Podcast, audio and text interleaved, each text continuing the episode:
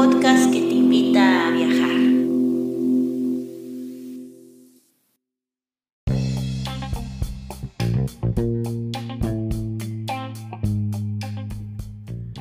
Si te gusta este podcast y vives en Noruega, no olvides hacer una donación al número VIPS 533604.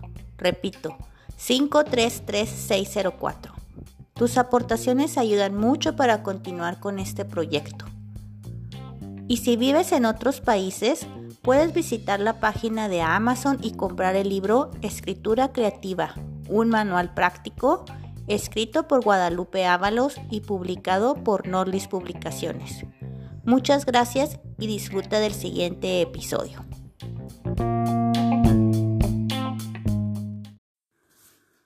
Hola, y bienvenido, bienvenida a un nuevo episodio del podcast Northlist Literatura. El día de hoy voy a hablar, como ya, había, ya avisé en mis redes, de la insoportable levedad del ser, de Milán Kundera. Estoy muy emocionada. Pero es porque este libro es, en serio es uno de mis favoritos. Y, estoy así como que tan emocionada que siento que las ideas en mi cabeza están así bien revueltas porque quiero decirlo todo al mismo tiempo y entonces como que me tengo que calmar me tengo que calmar para para decir todo así en orden eso me pasa cada rato si me, si me vieran cuando doy clases y es un tema interesante bueno, mis alumnos, mis alumnos les gusta, a veces sí también se confunden los pobres, pero bueno. Eh, Milán la insoportable levedad del ser, ¿por dónde empezamos? Es una novela muy filosófica, teológica, bueno, teológica desde el punto de vista religioso, sino como filosófico, no sé cómo explicarlo, o sea, Kundera tiene como que sus ideas de, Dios y tiene sus ideas de los, de los creyentes y tiene sus, eh, análisis, ¿no? Y, lo que me gusta mucho de este libro es que, que te lleva a una reflexión muy, muy placentera en la que tú estás casi, te, casi, casi te sientes que estás en un diálogo con, con él mental, porque estás así como que, ah, sí, es cierto. Mientras vas leyendo vas pensando, ah, sí, es cierto. Oh, nunca me había puesto a pensar en algo así. Ah, no, nunca lo había visto de esa manera. Ah, no, no estoy de acuerdo. Ah, no, nada que ver. Ah, no, así. Entonces es como que, sí, o sea, hay un, hay una, básicamente es, es un diálogo y no cualquier eh, escritor logra esto. De hecho, son muy pocos. Por eso esta, esta novela es una de las... Pues es un referente, es un clásico de la literatura eh, del siglo XX, ¿no? Sí, si hiciéramos una lista, que, que, no la he googleado ni he ido a internet, pero si hiciéramos una lista de cuáles fueron las mejores novelas del siglo XX, garantizado, o sea, garantizado va, a salir esta novela. Así que, pues que, que yo digo que empecemos presentando al escritor, ¿no? Así que, pues, ¿quién es Milán Kundera? Pues es un personaje muy interesante. ¿Cómo me hubiera gustado? ¿Cómo me todavía vive? Vive, nació en, en 1929 Así que si, si, si yo pudiera, ah, cómo me gustaría entrevistarlo. Pero bueno, esos son sueños guajiros. Milán Kundera nació en la en lo que era antes Checoslovaquia y ahorita ya es República Checa. Y es, fue un, es un novelista, escritor de cuentos cortos, dramaturgo, ensayista y poeta. Pero antes de eso, eh, era músico eh, y músico así de los buenos, o sea, de conservatorio. Y luego dio, ah, estudió musicología y composición musical y, esto se nota mucho en su obra, ¿no? Porque muchas veces hasta cuando lee sus novelas tiene así como que partituras y notas, como que es una persona que piensa ah, musicalmente y, esto se...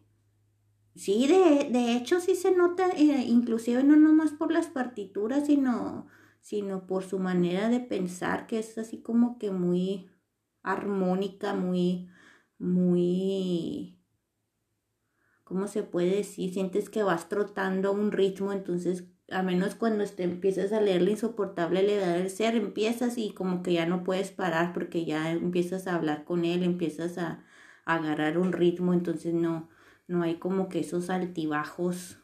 Eh, por ejemplo, hay muchas veces que leemos un libro y como que nos empieza a aburrir y luego nos saltamos unas páginas o a veces ya no nos interesa inclusive o hay partes que están así como que... Bueno, al menos a mí me pasa a veces que leo libros y a veces como que hasta no me la creo, como que, ah, no, esto está mal, como que esto, esto ni siquiera, o sea, que no te la crees. Y en el caso de Milán Kundera, pues, este, no estoy diciendo que todas sus novelas me han gustado. Hay novelas que he leído porque como que soy bien fan de él, entonces hubo un tiempo de mi vida que me quise agarrar todo lo que escribió y entonces así como que, ay, no, no, no. Me acuerdo que hay una novela que sí de plano no, no me gustó nada. Eh, creo que era el libro de la risa y el olvido. Creo que ese es el que no me gustó, pero no estoy segura. Me acuerdo que nomás dije, ay, no, esto no hay que ver, y así, porque yo sé ese tipo de lectoras que que nomás todo así, si no me gusta, pues no sigo leyéndolo, así de sencillo. Eh, ¿Qué más? Ah, le, era, estudió musicología y composición musical, daba clases de, en la universidad, eh, estudió, enseñó historia del cine, y, pero luego cuando cuando pasó de todo esto de la Segunda Guerra Mundial, cuando se terminó la Segunda Guerra Mundial, pues Milán Condera se afilió al Partido Comunista, pues como todos tenían que hacer básicamente para poder pues sobrevivir o llevar una vida más tranquila, ¿no? Pero luego después lo expulsan del, del Partido Comunista eh, eh, porque lo acusan de que de X actividades en contra del partido. Y se nota, o sea, se nota que, por ejemplo, en la novela que escribió de la broma, habla, habla mucho de este tema, de manera de ficción, ¿no? Pero, pero nos, nos cuenta así como, como el partido era así bien paranoico y bien ridículo, en serio, o sea, ya ahorita en el año 2020 o inclusive hace 10 años o 20 años lees, eso y, te da, o sea, no sabes si reírte o llorar de que, que, dices esto es más que ridículo, en serio. Pero bueno, el caso es que lo acusaron de que, de que estaba ahí eh, confabulando en contra del partido y lo expulsan Después se hace como que así súper enemigo del Estado y tiene que emigrar a Francia en 1975, creo. Y, ya de ahí así como que yo tengo la impresión así de que tiene como que una relación amor-odio contra República Checa, ¿no? Así de que quiere un poco a su país, pero al mismo tiempo no le gusta lo que está pasando y y, algo que también se me hace muy, interesante de, eh, que puedo observar a través de, su obra es que pues empieza escribiendo en checo e inclusive esta novela de la insoportable levedad del ser la publica desde Francia en checo, pero luego con el paso de los años eh, empieza a escribir sus novelas directo en francés, porque como se hace ciudadano francés, pues empiezas a aprender francés, me imagino, obvio y, pero lo, o lo que se me hace así como que muy impresionante, pues es que, es que, que empiece a hablar en, en empiece a escribir directo en francés. Eso, eso es como que ya, o sea, ya, ya llega un momento en el que cuando empiezas a escribir en, en tu segundo idioma, pues en, especialmente arte, literatura, pues es porque ya No sé si porque ya sea una ruptura así total con República Checa o si porque simplemente ya se siente bastante francés, no, no sé, sería bueno preguntarle. El caso es que, ¿qué más? Eh, lo, corrieron de República Checa, se fue a Francia desde el 75, vive allá. Eh, ha recibido muchos premios literarios y muchas veces lo han este, querido, le han querido dar el Nobel, pero nunca se lo dan. Este ganó el premio Franz Kafka en el 2020, el Premio Nacional de Literatura Checa en el 2007, el eh, Premio Austriaco de Literatura Europea en 1987, el Premio Jerusalén en 1985. Esto se me hace muy impresionante. Es el pueblo que, que daba, da Israel por gente que así que es bien valiente que se concede a escritores cuyo trabajo se ha destacado por la lucha por la libertad en el contexto de una sociedad actual. Uh. Y luego creo que también le dieron un premio que se llama Commonwealth, de así como que de todos los países que hablan inglés, le, le dieron también un premio por eso, pero no estoy 100% segura. Entonces, pues muchas veces lo, está, siempre ha estado así como que la, en el ámbito literario, ¿no? Así como que empezaban a decir, ay, ¿quién le van a dar el premio este año? Y todos, ay, ya se lo van a dar a Milán Kundera, ay, no, que no sé qué. Y, pues, pero nunca se lo terminan, no se lo han dado todavía. Yo me, estaría padre que se lo, que se lo dieran, pero pues yo últimamente no he escrito nada. Y pues mucha gente diría que la insoportable levedad del ser fue como que su obra maestra y ya después de ahí ya no, ya no escribió nada que, se le llegue a ese nivel. Y yo soy de las personas que estoy de acuerdo. Yo pienso que, que la broma y la insoportable levedad del ser son así como que lo mejor de lo mejor y ya todo lo demás es como que el mismo, lo mismo, es la misma burra pero revolcada.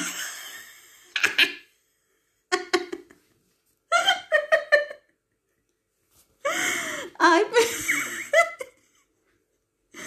perdón. Sí, o sea, es lo mismo, nada más que como que diferente. Ay, no, qué vergüenza aquí riéndome en el podcast. Hasta roja me puse. Ay, no, qué risa. Bueno, entonces esto es Milán Kundera, ¿no? Ya les presenté al autor. Ahora les voy a presentar la obra. Eh, es una novela que como ya les dije, pues así es uno de los clásicos de, de literatura del siglo XX. Mm, también es famosa por el título.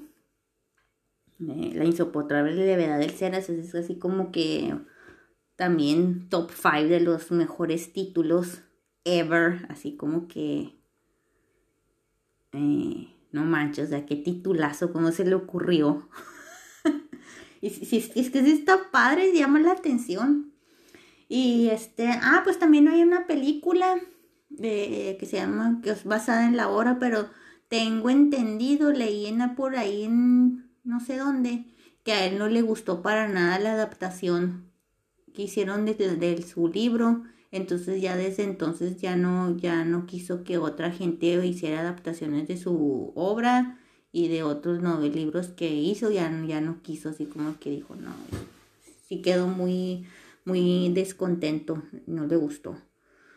Entonces, este, esta novela que, que escribió Milán Kundera, fue publicada, ya dije, ¿no? Que ya había sido publicada en 1984-85 en Francia, escrita en checo. Y ahorita esta edición que tengo en mis manos es la vigésimo cuarta edición, mayo del 2020.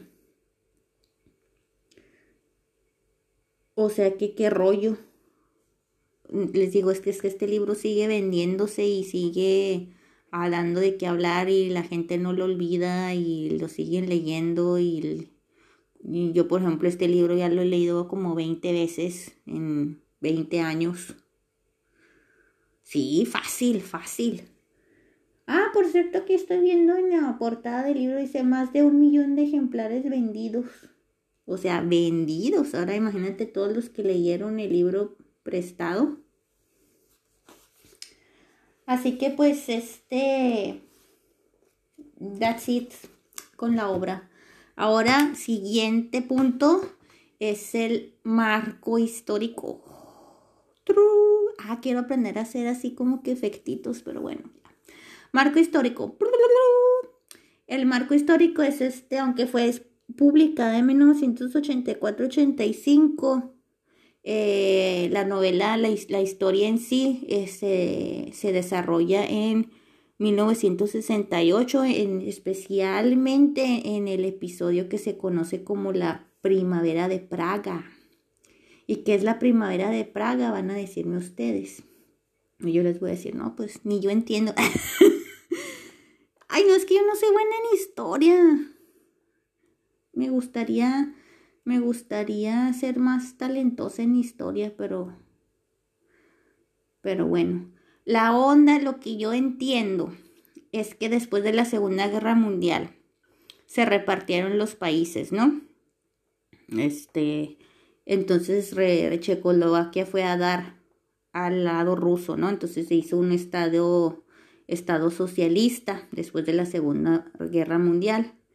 Pero en 1968, pues ya cuando, muchos años después de que se terminó la guerra, pues ya como, y viviendo bajo este comunismo, es cuando los checos así como que ya se hartan, ¿no? De tanta opresión y por ejemplo, yo tengo, una de mis mejores amigas es, checa, de hecho, y ella me cuenta que, por ejemplo, que su primer pantalón de mezclilla lo, lo, tuvo a los 14 años, así que porque toda la ropa era así como que ahí la, las mamás así cosían la ropa y de tela, así que Sí, o sea, que, que la, la, abuelita ya agarró un mantel viejo y ya en lo mejor del mantel viejo pues lo hacen chaqueta, no sé, o sea, que, que tenían así ropa bien feyullilla.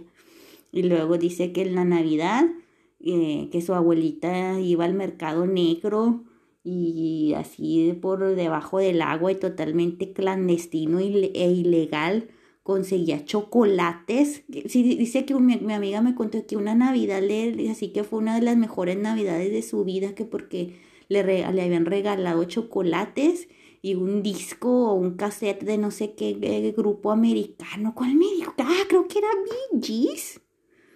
Ah, no, me acuerdo que me dijo hasta el nombre y yo me quedé así como que, no manches. O sea, eso, eh, pues está tan contenta, estabas tan contenta por unos chocolates y un cassette o era un disco, no sé. Me dijo, sí, es que la música americana estaba súper prohibidísima. Y yo, ah, ¿really? Dijo, sí, sí, estaba prohibida. Y yo, ah, órale. Y así, ¿no? Me, me, cuenta así como que historias ahí de bien, que para mí mexicanas, así como que bien súper lejano de mi mundo, de mi realidad. Y este, pues entonces la gente se harta de esto. Y, y, en el, y en el 68 es cuando se rebelan y dicen, no, ya no queremos este, este, esta onda, ya nos queremos separar. Entonces eh, el, había un presidente que dijo, sí, sí, yo también estoy de acuerdo con ellos, con todos ustedes, pueblo. Y empieza a ser como que una eh, trata de hacer una descentralización, así como que ya deslindarse de, Rusia, pero pues obviamente que esto no fue bien recibido por los soviéticos. Entonces, dicen que mandaron medio millón de tropas y, tanques. Y si ustedes googlean en Primavera de Praga 1968 y le ponen imágenes, pues ahí van a encontrar así como estaban así los tanques de en este en las calles y, y la gente así echando echándole piedras y todos así bien resistentes, ¿no? Muy oh, muy interesante, porque luego pasó algo bien bien curioso o bien sí, o sea, interesante fue de que el gobierno checo no respondió con, con o sea, Rusia mandó medio, eh, medio, medio millón de, de, tropas y soldados. Pero República Checa, pues sabiéndose un país bien chiquito, imagínate Rusia de qué tamaño está y, y República Checa de qué tamaño está. Y ellos no respondieron con soldados, sino que la población civil se fue en contra de los rusos les echaban piedras a los tanques y luego se paraba así una mujer, ves así, puedes ver una foto así de que una mujer así parada enfrente del tanque y así como que retándolo, así que a ver, pásenle, aplástenme, órale. Y el tanque así todo paradillo, no, obviamente que no se atreve a, a pasarle el tanque por encima a, la, a las personas, ¿no? Entonces, los, rusos dijeron, no, vamos a someter a, a, República Checa en cuatro días, los volvemos a someter y nada, que se alargó ocho meses antes de que, de que se rindieran, porque luego la gente se unió así machín, hubo, hubo casos en, la, en, en, en, que la gente hasta se suicidó como protesta. ¿Se acuerdan de la primavera árabe, no? Que todo empezó también así por uno que se suicidó así a media calle por porque también ya estaba harto de todo, ¿no? Y luego fue cuando la gente eh, empezó a despertar y fue cuando empezaron a pedir democracia en todos los países así árabes, ¿no? Pues esto ya, o sea, es como les digo, la historia se repite, pero, o sea, no es la primera vez que pasa, o sea, ha pasado muchas veces. Entonces la gente, unos se suicidaron, aventaban piedras a los tanques y luego los rusos quitaron todos los anuncios eh, checos por ejemplo, que decía Avenida Insurgentes, en lugar de que dijera así. En checo, lo, los, los rusos quitaron ese anuncio que dijera Avenida Insurgentes y lo pusieron en, en ruso. Pero lo que hizo la gente fue que cambiaba los, los anuncios para perder a los rusos o se los destruían. Entonces ni ellos mismos saben, no, no podían navegar la, el país porque, porque la gente así bien unida, ¿no? Entonces, este, pues sí, fue un periodo muy, muy interesante históricamente hablando, ¿no? Y, es, y ese es el marco histórico en el que se desarrolla, desarrolla toda la, toda la novela. Es, el año básicamente 1968 y poquito después. Y, y pues bueno, es, eso es el marco histórico de la novela. Número, ¿qué número voy? ¿Tres? Ahora sí ya les voy a presentar la novela en sí. La novela gira en, ya esto ya es la reseña, se puede decir. La novela gira en torno a cuatro personajes principales y un perrito. Ah, esa es otra cosa que Milan Kundera siempre tiene algún perrito por ahí en sus, en sus novelas. Casi siempre. En muchas sí, en varias tiene, ha tenido perritos. Eso se me hace muy padre. A mí me gustan mucho las novelas en las que, que un perrito sea personaje. Y son cuatro personajes. Y el primero que me gustaría hablar es Tomás. Tomás es un cirujano, pues muy hábil, ¿no? Muy, muy bueno en su trabajo. Y Tomás estuvo casado con una mujer que se llama X, no sé, no dice el nombre. Estuvo casado con X por dos años y, de, y tuvo un hijo también X con ella, ¿no? Pero luego se divorcia después de dos años. Y luego, esto, esto para mí es así como que básicamente la esencia, así, es como que el catalizador de toda la historia. Porque se divorcia de la esposa y luego el juez le dice, no, pues tienes que pagar un tercio de tu salario como manutención para tu hijo y tienes derecho de verlo dos domingos al mes. Pero pues entonces cada vez que, que él iba, él quería ver a su hijo, pues le hablaba a la ex, ¿no? Dice, ah, pues ya es el domingo que me toca poder ir a visitar al niño y luego la esposa no sé si era, no se sabe, ¿no? Si era amargada o si todavía le tenía rencor o qué, qué rollo, pero el caso es que le niega al niño, ¿no? Y dice, ay, no, que no tenemos tiempo, ay, que bla, bla, bla. Y el caso es que es así se la hace de largas, ¿no? Entonces él se da cuenta de que, de que si él iba a querer tener una relación con su hijo, iba a tener que luchar por ello. Entonces, cuando él, cuando Tomás se ve enfrentado a esta situación y esta decisión, dice, o sea, como que qué flojera tener que luchar por mi hijo. O sea, dice que qué es lo que realmente me une a este hijo. O sea, nomás fue una noche así efímera y, y, y por qué, o sea, sí está bien, le voy a pagar todo mi tercio de mi salario hasta que el niño cumple 18 años, pero ya me van a quitar mi dinero, pero no me van a quitar mi, no sé, mi dignidad, mi, mi libertad, mi sentido de responsabilidad. No sé, no sé, el caso es que él, o sea, él tomó conscientemente esa decisión de decir, no, pues no, no, no, no pienso luchar por mi hijo, así que si, si me la vas a poner difícil, pues quédate con tu hijo, me vale. Y pues los papás de Tomás así como que, ¿what? ¿Qué te Pues si tú te desatiendes de tu hijo, nosotros también nos vamos a desatender del nuestro.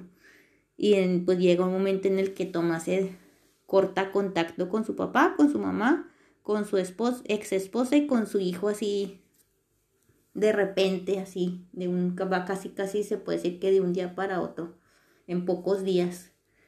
Pero esto no no le provoca ninguna tristeza a Tomás, sino que al contrario dice, ay, ahora sí soy más libre, ya no tengo que, que lidiar con gente. Y, y pues le digo, les, les digo, pues te, le da gusto, ¿no? Y, y, y, a partir de ahí tomó la siguiente decisión, que es la que dice, no, pues yo ya voy a eh, disfrutar mi soltería, voy a disfrutar mi soledad, era cirujano, trabajaba en el hospital, ganaba bien, tenía un, departamento que él decoró a su, a su, manera que le gustaba. Y, y ya por en, el, en la onda sentimental, pues fue la que dice, no, pues ya nomás voy a tener puras amantes, amigas, con derechos, no sé. Y, y, y cuenta en la novela, ¿no? Como como nunca dejaba que ninguna mujer se quedara a dormir en su casa porque le gustaba tener esa, pues sí, ¿no? Esa, esa separación o esa, mm, esa falta de compromiso esa falta de, sí, pues le gustaba andar viviendo la vida loca, así de sencillo. Pero para esto, todo, todo está este, hasta este momento todo es feliz, ¿no? Porque pues todo va funcionando bien hasta el momento que conoce a Teresa, personaje número dos. Teresa es una mesera que trabaja en un hotel, de, en, en, el restaurante de un hotel, entonces por cuestiones que no me acuerdo, que no se dicen en la novela, no sé, no me importa no sé cómo pasa, pero el caso es que Tomás va, al hotel, porque luego este hotel y esta ciudad donde trabaja Teresa está a 200 kilómetros de, de Praga. Quién sabe qué andaba haciendo Tomás allá, que el caso es que, con, que, le, que, que llega al restaurante y se sienta a la mesa y llega Teresa y le pide su orden, le da ah, ¿qué va a tomar? No, pues que tráigame no sé qué, alcohol, coñac, vodka, no sé qué. Se lo lleva y, en ese ratito en lo que él, en la, en la que dice la novela que estuvo él una o menos de una hora en el restaurante, pero alcanzó a pedirle su número de teléfono a ella, se intercambiaron números de teléfono y luego a los 10 días, pero él no le habló a ella, sino que a los 10 días ella, le habla a él y le dice, aquí estoy en Praga con mis maletas. Y él así como que, ¿what? No, pues vente, ¿no? O va por ella, no sé. El caso es que ella llega, deja sus, maletas en la estación y llega a la, casa con él y obviamente hacen el amor y todo acá muy delicioso. Y este, pero luego ya en la, ya cuando al caer la noche, que le da una fiebre y se, se, como que ya andaba, me imagino que ya andaba engripada, que el caso es que ya en la noche ya está casi moribunda de gripe con una super fiebre de, de 40 que no se le bajaba y ahí tirada en la cama y ahí no sudando casi, ¿no? Y tosiendo y todo. Entonces, pues este Tomás, pues siendo doctor, pues la, la empieza a atender, ¿no? que le pone el trapito mojado en la espalda, en la frente y le dice, no, pues este, quédate pues a dormir. Y, y en eso que le dice el quédate a dormir, pues como que se asusta, ¿no? Porque dice, oh, voy a quebrar mi propia regla y voy a, una mujer va a dormir en esta casa por primera vez, así como que, ah". pero dice, no, pues ¿cómo la voy a mandar? Toda engripada. Le digo, le dijo, ¿cuál, ¿dónde está tu hotel? Dijo, no tengo hotel y mis maletas están en la estación. Y este, no, pues quédate aquí. Entonces ya se quedó, ¿no? Y, y se, se quedó varios días, todo, en lo que todo el rato que estuvo enferma. Pero pues en estos pocos días que ella se quedó, pues pasa mucho porque pues resulta que Tomás empieza a tener como que sentimientos hacia ella, porque luego ella con, con toda esta enfermedad como que empieza a despertar, o sea, despertó un lado totalmente ajeno a Tomás, como que Tomás no se reconoció a sí mismo tratando a una mujer así bonito y cuidándola, atendiéndole, que dijo, y que se empezó como a asustar, ¿no? Así como dijo, estoy, estoy enamorado, ¿qué me está pasando? Y, y pues para no hacerles el cuento largo, termina casándose con Teresa. Pero la onda, no, no, o sea, tú dices, ay, pues final feliz, no, no, qué final feliz ni que nada la onda fue que Tomás no puede, no puede dejar de ser. ¿Cómo le di? ¿Cómo se dice? falda, lo, falda loco por las faldas. Es bien, bien adúltero y le pone el cuerno machina a la Teresa. O sea, no, no puede dejar de ser, de, de ser infiel. Y llega a la casa y, y esconde tan mal todo este comportamiento que, que Teresa lo pues cada rato lo confronta, ¿no? Porque luego una vez llegó sin, sin llegó sin un calcetín a la casa. Pues de hecho en la portada de la novela vemos a una mujer con una media y la otro pie sin media y es porque porque se me imagino que Sabina que Sabina es el tercer personaje que es a Sabina es la amante de Tomás que ya conocía a Tomás desde antes que se casara, pero luego Tomás se casó y siguió viéndolo. Y, y este que, bueno, todavía no terminó de hablar de, Tomás. La onda con Tomás es que, pues, este, digo, no, no puede dejar de ser infiel. Y luego Teresa lo confronta, le dice, pues, ¿por qué me pones el cuerno? Que yo no soy suficiente mujer para ti, o que no sé qué. Y él así, y él siempre le dice, no, pues es que con las demás nomás es pura aventura, pero a la que amo es a ti. Y bla, bla, bla. Algo que yo no entiendo es por qué Teresa no lo dejaba, pero pues es que si la novela se, se, se desarrolla en 1968, pues me imagino que en esos tiempos no, no se acostumbraba tanto así o no, no sé qué rollo, porque luego también Teresa tiene ahí unas ondas medio raras porque como que ella, tenía una relación muy, muy mala con su madre. Del padre no me acuerdo que, fue de que si lo conocía o no lo conocía. Es que como que tengo, tengo esa impresión de que como que Teresa buscaba un, un cierto tipo de amor y de protección que Tomás le daba y, y, pues se tenía que aguantar esos malos tratos porque al mismo tiempo como que le en cierta forma le, le, le llenaba una, una necesidad rara de ella de, de ser protegida. Sí, porque se siente como que es un personaje así como que muy niri, así como me quieres y, y, y luego Sí, así medio, medio, así como que raro. Pero luego, entonces, este Tomás le compra un perrito a, Teresa, pues como para que se medio calme, ¿no? Porque luego pues no tienen hijos, él se la pasa trabajando de cirujano día y noche y en el tiempo libre pues va a visitar a sus amigas, entonces pues deja a Teresa sola todo el día y es cuando le compra el perrito que se llama Karenin y pues habla mucho en el en la novela, ¿no? De la relación entre Teresa y Karenin, que hablan, que le compra un panecillo, que está triste, que está contento, que bla, bla, bla.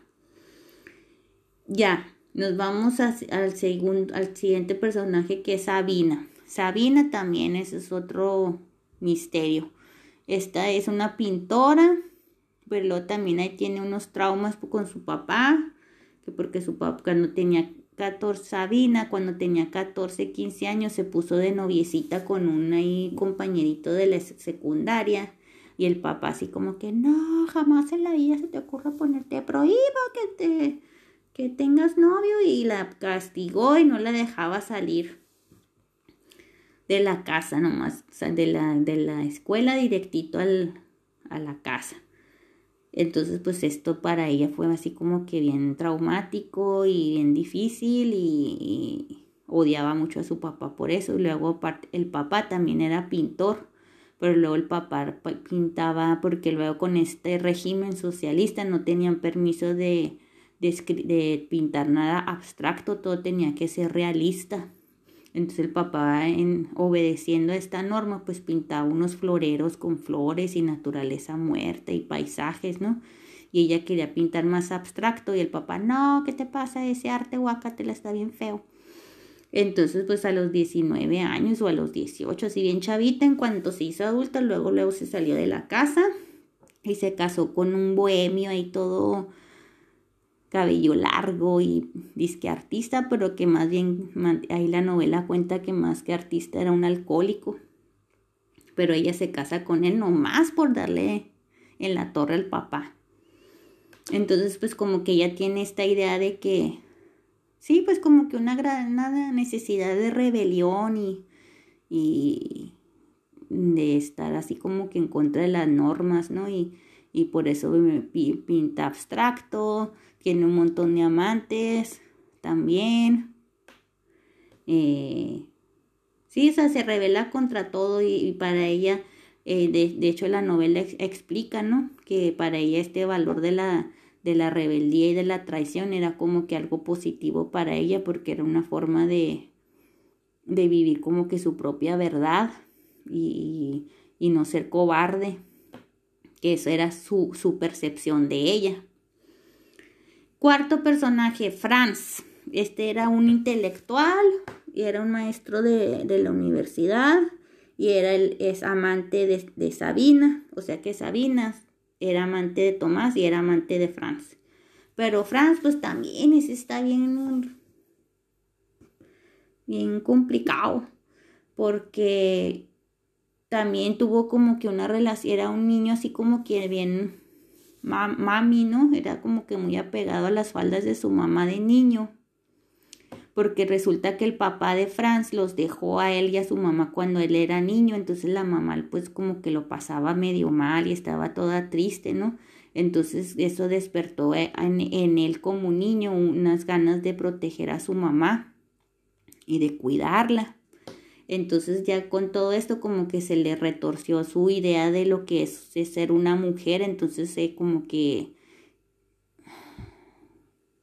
Sí, o sea, como que, que, quería, él a todas las mujeres las quería proteger y cuidar y, y todo. Entonces llega una, una mujer que se llama Mary Cloud y se enamora de él y le dice, sí, me, se puso de novio con ella, pero en realidad no la quería tanto. Entonces así como que la amenazó de que ya no, ya quería cortar con ella y ella le dijo, si, si me dejas me mato. Y cuando dijo eso, púíncatelas, pues como que se sintió bien culpable y se casó con ella, así, o sea, ni eran novios y luego de un o sea, en lugar de cortar con ella, se casó con ella. Que porque dices que tengo que honrar a la mujer que hay en ella y que era la mujer el, ese era el concepto de lo que es una mujer para Francia. Una mujer para Francia era alguien que se tenía que proteger y cuidar y ser como que benévolo.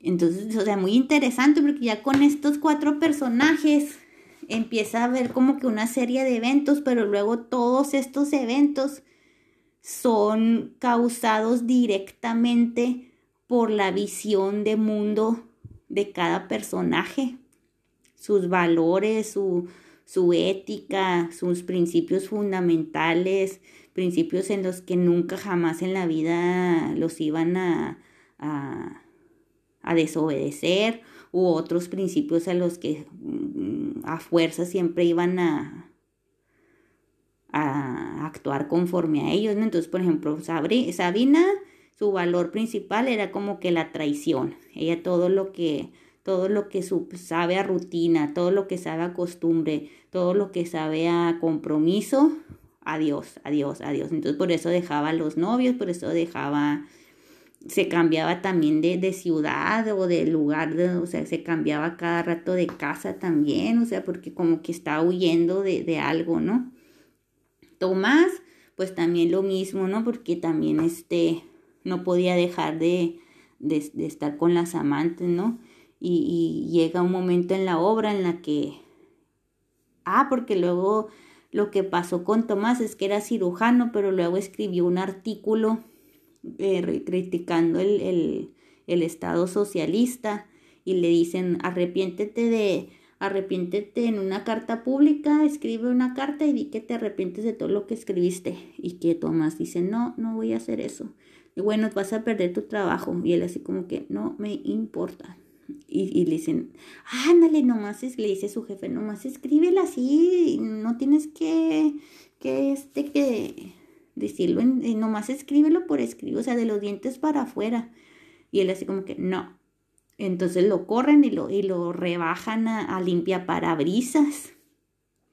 Pero esto no le, o sea, se, se fijan cómo va cayendo y cayendo y cayendo, pero en Tomás como que no agarra la onda y, y para él así como que, sí, soy este, soy un héroe porque yo no me dejo doblegar y este no, no le puede, o sea, básicamente no le puede y muy contento va y agarra su, su bote de agua y su parabrisas y su limpia parabrisas y anda por ahí por las eh, calles este era como una agencia en la que la gente pedía que le lavaran las, las ventanas y él iba. Pero pues resultaba que todas las señoras que pedían que les lavaran los vidrios era como que por afuera. Entonces resultaba que siempre eran señoras que estaban solas porque los maridos andaban trabajando, pues imagínate, para Tomás era como que un, niño en la dulcería, ¿no? Entonces a cada rato se acostaba con las clientas y luego se, se corrió el rumor y ya las, señoras sabían que, que este era de cascos flojos. pues pedían, que pedían así específicamente a él, no, que quiero que me laven mis ventanas, pero por favor puede mandar al, al doctor Tomás. Sí, sí, ya, ¿no? Pero entonces ya un momento en el que Tomás dice, qué rollo, o sea, ya, estoy muy cansado, ya me estoy acostando con todas las clientes, estoy haciendo sufrir machina a Teresa y yo no me siento feliz, me siento al contrario, me siento bien vacío, siento que nada de esto me está llenando, me siento miserable. Y es cuando le dice a Teresa, vámonos al, al, a, a cambiar de ciudad al campo y se van a vivir al campo. Y con Sabrina pues también pasa lo mismo, ¿no? Que, que también llega un momento en el que toda esta toda esta rebelión o toda esta manera de huir, pues también como que trae sus repercusiones y, también llega un momento en el que también ella se siente muy vacía. Y entonces cuando todas estas cosas están, todas las, todo lo que pasa, Milan Kundera como que lo escribe, pero luego durante el libro hace muchas pausas para reflexionar lo que, lo que hagan de cuenta como si fuera una película y luego para, le pone pausa y luego explica. No, pues que hizo esto porque esto, esto, esto. Y, y, es muy, muy, muy, muy, muy interesante, ¿no? Hay una, hay una escena que también me acuerdo mucho en la que, en la que este Sabina le dice, le dice a Franz, ay, este, porque tú, tú eres tan fuerte y tan alto y tan musculoso, ¿por qué no usas tu fuerza cuando cuando estamos juntos y que él le dice, no, es que el, amor precisamente significa renunciar a la fuerza. Y lo que lo que para Francia era algo digno, algo como que sublime, un principio bonito, positivo, ¿no? De, tratar a, la, a, a, Sabina durante el acto sexual de una manera como que cariñosa, no sé. Para, para él era algo muy, muy bonito y positivo y, admirable, mientras que para Sabina exactamente el mismo acto. Dice, dice la novela que en ese momento le perdió el respeto, que porque pues, eres un mandilón, o eres un, o sea, no, ella, ella no quería que, que se tratara así. Entonces eso, hay durante la novela hay muchas situaciones en las que una misma cosa, un, persona, eh, un personaje la ve de una forma y otro personaje la ve de otra forma.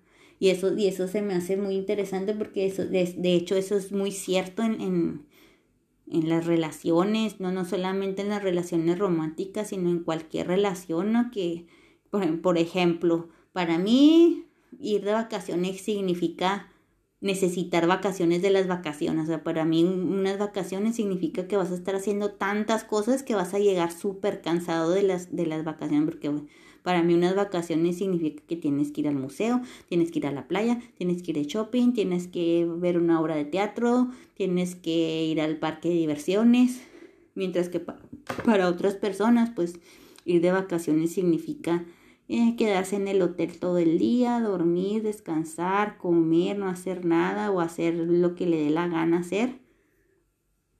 Y eso es el concepto vacaciones, ¿no? Entonces, si yo te digo la palabra vacaciones, cada quien va, tiene su concepto, ¿no? ¿Qué vacaciones? Por ejemplo, también para mí vacaciones a fuerzas tengo que salir de, de, Noruega, de este país, ¿no? Para que yo, que, para que yo sienta que son vacaciones, si son vacaciones aquí adentro del país, siento que como que nomás fui un paseo, pero no, no me siento totalmente desconectada y no, no siento que descansé. Y eso es precisamente algo que pasó ahora con la, con la pandemia, ¿no? Que no, no nos dejaron salir del país y pues siento que como que no he salido de vacaciones. Pero bueno, esa, esa es la onda con la novela. Ya voy en el minuto 45, eso que me estoy tratando de apurarme.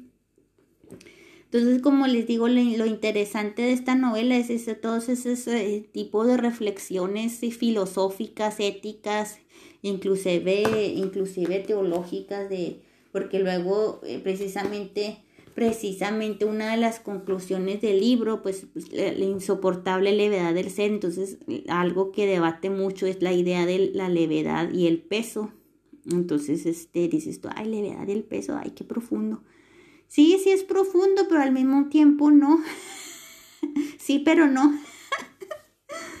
ay, sí, mi papi. Mi papá de seguro me está oyendo, es uno de mis, de mis y le ahorita se estuviera riendo. Porque ese tipo, así soy yo, así como que digo, sí, pero no. y a mi papá le da mucha risa. Saludos, papi. Y este, y como les digo, sí, pero no, porque, o sea, que la levedad y la levedad para en esta novela y en este contexto era de que Sabina, por ejemplo, que no quiere que se revela en contra de todo. ¿Por qué? Porque para ella era una relación fija, un trabajo fijo, una rutina fija. Todo esto e, es como que un peso y entonces ella quiere la, la levedad, que quiere, pues la levedad que era para ella era ser libre, no, no, no tener, no estar atada a nada, ¿no? Pero el problema es que sale por escoger la levedad, es cuando piensa uno que, ah, pues ya se, se, se solucionó el, el, dilema, ¿no? Porque pues ya ahora sí va a ser feliz. Nada, que cuando entre más, más libre se hace, más, más miserable es, porque se siente como que, pues sí, como que no pertenece a ningún lugar, como que eh, ha luchado mucho por esta libertad y, y al último todo lo que saca es puro vacío, ¿no? Lo mismo con con Tomás, ¿no? Que dejó a la esposa, dejó al hijo, dejó a los padres, a Teresa no la, no la trata como, de, como debe y también qué, es lo que pasa, está persiguiendo esa disque levedad o esa levedad entre comillas y qué pasa, que al último todo es puro vacío, ¿no? Entonces al último lo que resulta pues es de que todo es difícil en esta vida, es, es difícil mantenerse en un matrimonio y es difícil eh, estar soltero, es difícil estar, estar en un trabajo fijo y es difícil ser freelancer o vendedor que todos los días tienes que sacar, luchar por tu pan. O sea, o sea es, es como yo, he visto unas publicaciones así en redes sociales que dice, dice choose your, choose your difficult, porque así como que si quieres tragar todo lo que te da tu gana, pues vas a terminar con problemas de salud vas a, quieres comer saludable, pues también eso va a ser difícil porque pues vas a tener que cuidarte, vas a tener que esforzarte en hacer comida saludable, vas a tener ganas de decir, ay, voy al McDonald's por una hamburguesa, pero va a ser, no, tienes que luchar y decir, no, voy a hacer una comida saludable de from scratch, ¿no? Entonces como que todo, al final de cuentas todo es, requiere una lucha o requiere un, un esfuerzo, ¿no? Entonces como que no sé si es la conclusión de esta novela, pero pues al menos sí está y la novela está llena por todos lados de de de este tipo de reflexiones que, que la levedad y el peso, que el alma y el cuerpo, las, las, palabras incomprendidas tienen unos este unas partes en las que habla también así de como lo que acabo de decir de lo que es concepto vacaciones, tiene varios así conceptos que, los explica de, acuerdo a cada quien, ¿no?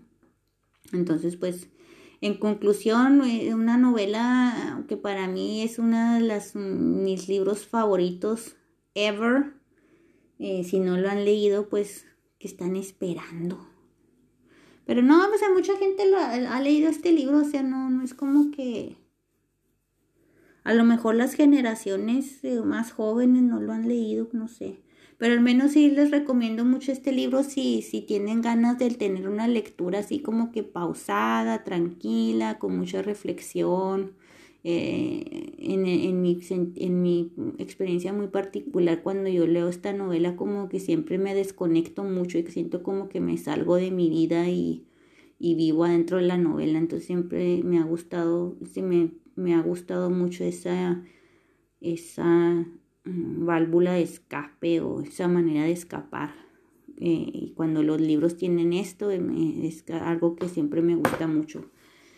Así que pues, pues muchas gracias por haberme seguido estos cincuenta y tantos minutos que ya llevo. Y quiero reseñar para también la, la, Broma, que es una novela que también es muy, una de mis favoritas de Kundera.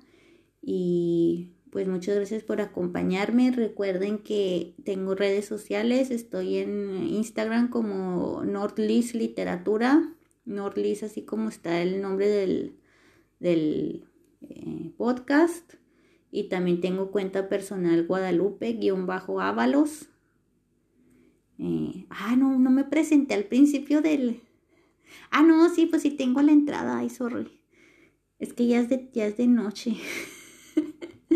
mientras estoy yo hablando, no sé, tú en, en qué, tú no sé si contigo es de día o de noche o madrugada, no sé. Así que pues muchas gracias, este, si quieren eh, recomendar mi si quieren que reseñe o me gusta mucho que me den feedback. Así que pues muchas gracias y nos vemos dentro de 15 días. Chao.